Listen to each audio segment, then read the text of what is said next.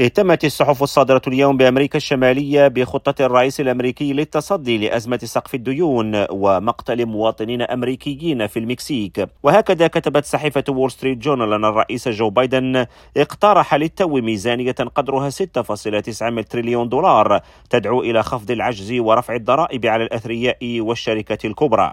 مشيرة إلى أن الرئيس التنفيذي للولايات المتحدة قد وضع رؤية سياسية لا يتوقع أن تكسب زخما في الكونغرس ولكن تقع في صلب المحادثات مع الجمهوريين حول الإنفاق.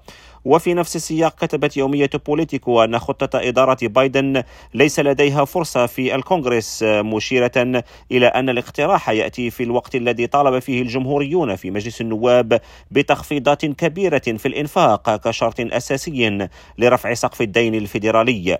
ويطالب أعضاء الحزب الجمهوري وفقا لليومية بتنازلات ضريبية في هذا الصدد. وفي المكسيك كتبت يومية لاخورنادا إن العلاقات بين المكسيك والولايات الولايات المتحدة تشهد توترا خلال الأيام الأخيرة لا سيما بعد مقتل مواطنين أمريكيين على الحدود الشمالية للبلاد.